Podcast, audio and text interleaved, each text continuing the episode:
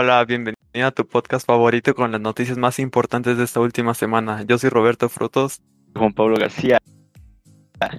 Y empezamos con PlayStation. Eh, primero que nada, PlayStation lanza eh, su tecnología VR para las nuevas generaciones.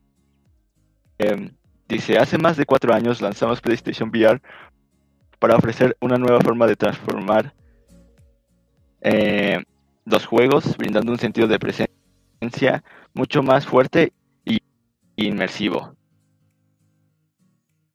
Creo que esta noticia es una buena noticia, pero hay un gran problema. Y es que PlayStation 5 eh, sigue teniendo problemas de stock. Lo que nos dicen es que posiblemente para estas navidades puede que se solucione, pero no es seguro. ¿Tú qué opinas de ello? Yo, yo opino de que eh, va a ser un cambio muy importante en, en los videojuegos para un futuro, ya que probablemente el VR va a ser una herramienta en los videojuegos que le va a dar un sentido diferente a todo lo que existe. Y es un avance muy bueno de parte de PlayStation. Bueno, como segunda no jugado, pero pero creo que no sé, es interesante el tema del VR. Es Continúa, perdón. Sí, no hay problema. Bueno, la segunda noticia es acerca de dos accidentes de aviones. Uno muy conocido que pasó recientemente, la semana pasada, de un vuelo de United Airlines, donde el motor dejó, tuvo una, una rotura del motor y dejó caer trozos eh, del avión por todo Denver. Eh, por suerte logró aterrizar el, el avión en el aeropuerto y toda la gente está bien, no pasó ningún incidente, pero esto pudo haber acabado muy mal. También pasó algo similar en México en una, con un avión de la fuerza de la Fuerza Aérea Mexicana en Veracruz. Pero aquí el el avión no no se salvó y explotó. Y no y hubo muertos. Ajá. Sí, sí, de hecho en, en las redes corre un video donde se ve donde eh, intentan rescatar a las personas que iban a bordo. Pero también en el mismo video, según yo alcanzo a ver un cuerpo quemado. Entonces sí, está muy feo eso del accidente en Veracruz. Sí, tristemente sucedió esto aquí en México. Sí.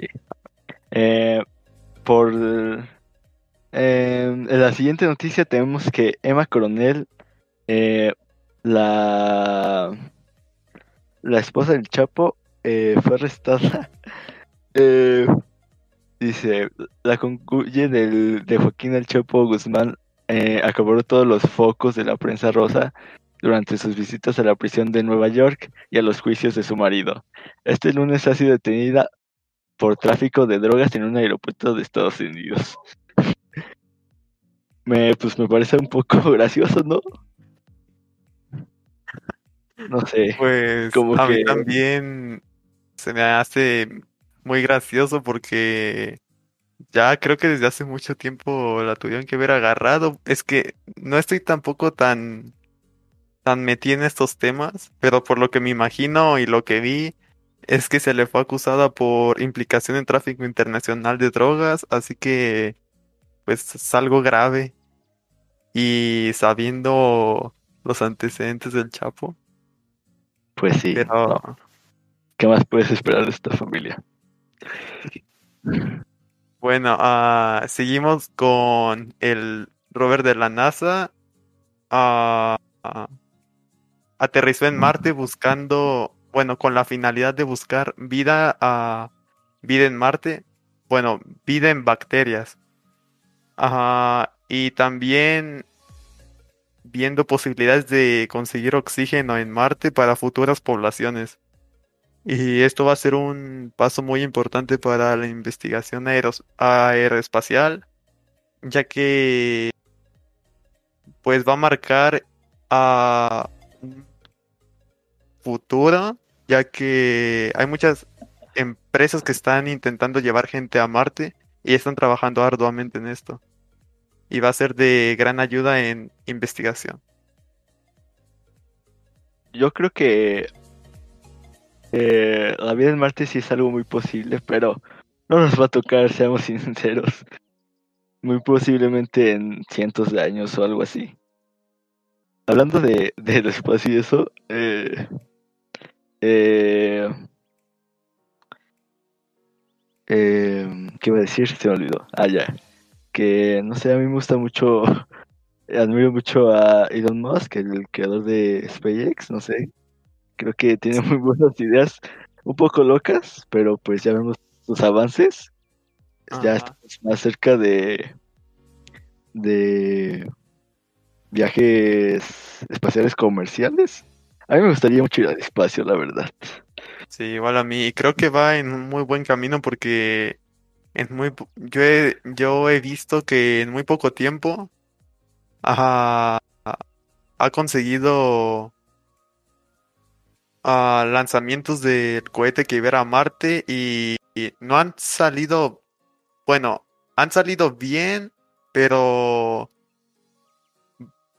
Buah, es que es muy difícil.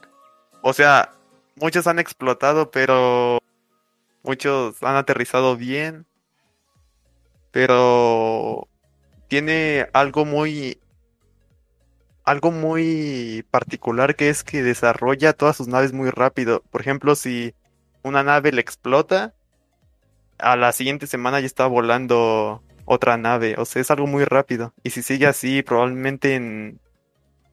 Bueno, en 20 años, 30 años, a lo mejor puede haber a humanos en Marte, a este ritmo que va. Sí, sobre todo eso de que el propulsor de la nave lo reciclan, eso, o sea, me parece muy interesante. Sí, es muy eh, ¿tú, viste el lanzamiento de SpaceX? Sí, del SN9, sí. Sí, muy, muy lástimamente. aunque, aunque muchos dijeron que era falso porque justo cuando aterriza la el propulsor no, no, no saca la toma, pero pues. Pero son detalles mínimos que. Yo digo que son detalles mínimos porque creo que ahí lo que falló fue que no encendió un propulsor. Un, un cohete no, no encendió. Pero yo digo que son errores mínimos para el poco tiempo que han estado trabajando en ello.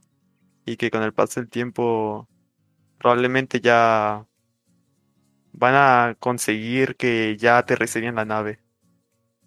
Sí, es muy interesante. Bueno, hablando de avances, eh, eh, un laboratorio de biotecnología ruso eh, buscan virus prehistóricos en el permafrost que se derrite por el cambio climático. de hecho,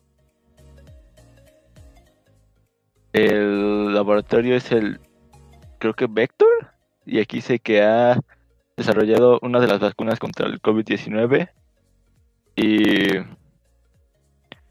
y este laboratorio ha, ha anunciado su intención por iniciar un proyecto para extraer y analizar paleovirus. Por ello comenzarán a tomar muestras de cadáveres de animales extintos que se han encontrado preservados en el permafrost.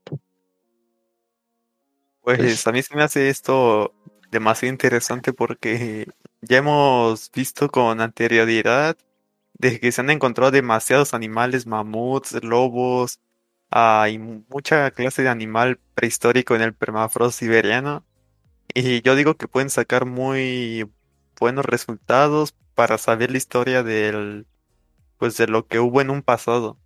Y es demasiado interesante esto.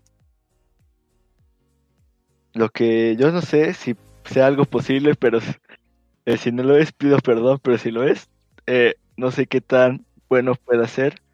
Eh, imagínate que encuentran un virus, ¿no? Entonces, no sé, lo reviven o algo así. ¿Tú cómo crees que afectaría si ese virus fuera... Imagínate que es un virus muy mortal, eh, peor que la pandemia, pandemia que estamos pasando ahora mismo. Eh, yo no sé qué tan seguro sea eso, pero Pues, pues no sé nada malo. Yo pienso que si se llega a encontrar algo así, lo deberían de estudiar muy de lejos y, y que estén eh, apartados de toda la humanidad así por miles de kilómetros, porque esto no puede estar cerca. Si si es algo tan mortal así como tú estás diciendo, pues yo digo que el COVID no va a ser nada a comparación de eso y va a haber muchísimas muertes, millones. Que tengan mucha precaución y no se, no se estén comiendo su caldito de murciélago al lado mientras lo estudian. Mm, Y, y esto sería por esta semana. Esas son las noticias más importantes, los acontecimientos más importantes de esta semana. eh, un gusto estar contigo, compañero. Igualmente. eh, y recuerden escucharnos la próxima semana eh, con las mejores noticias. Bye, chao.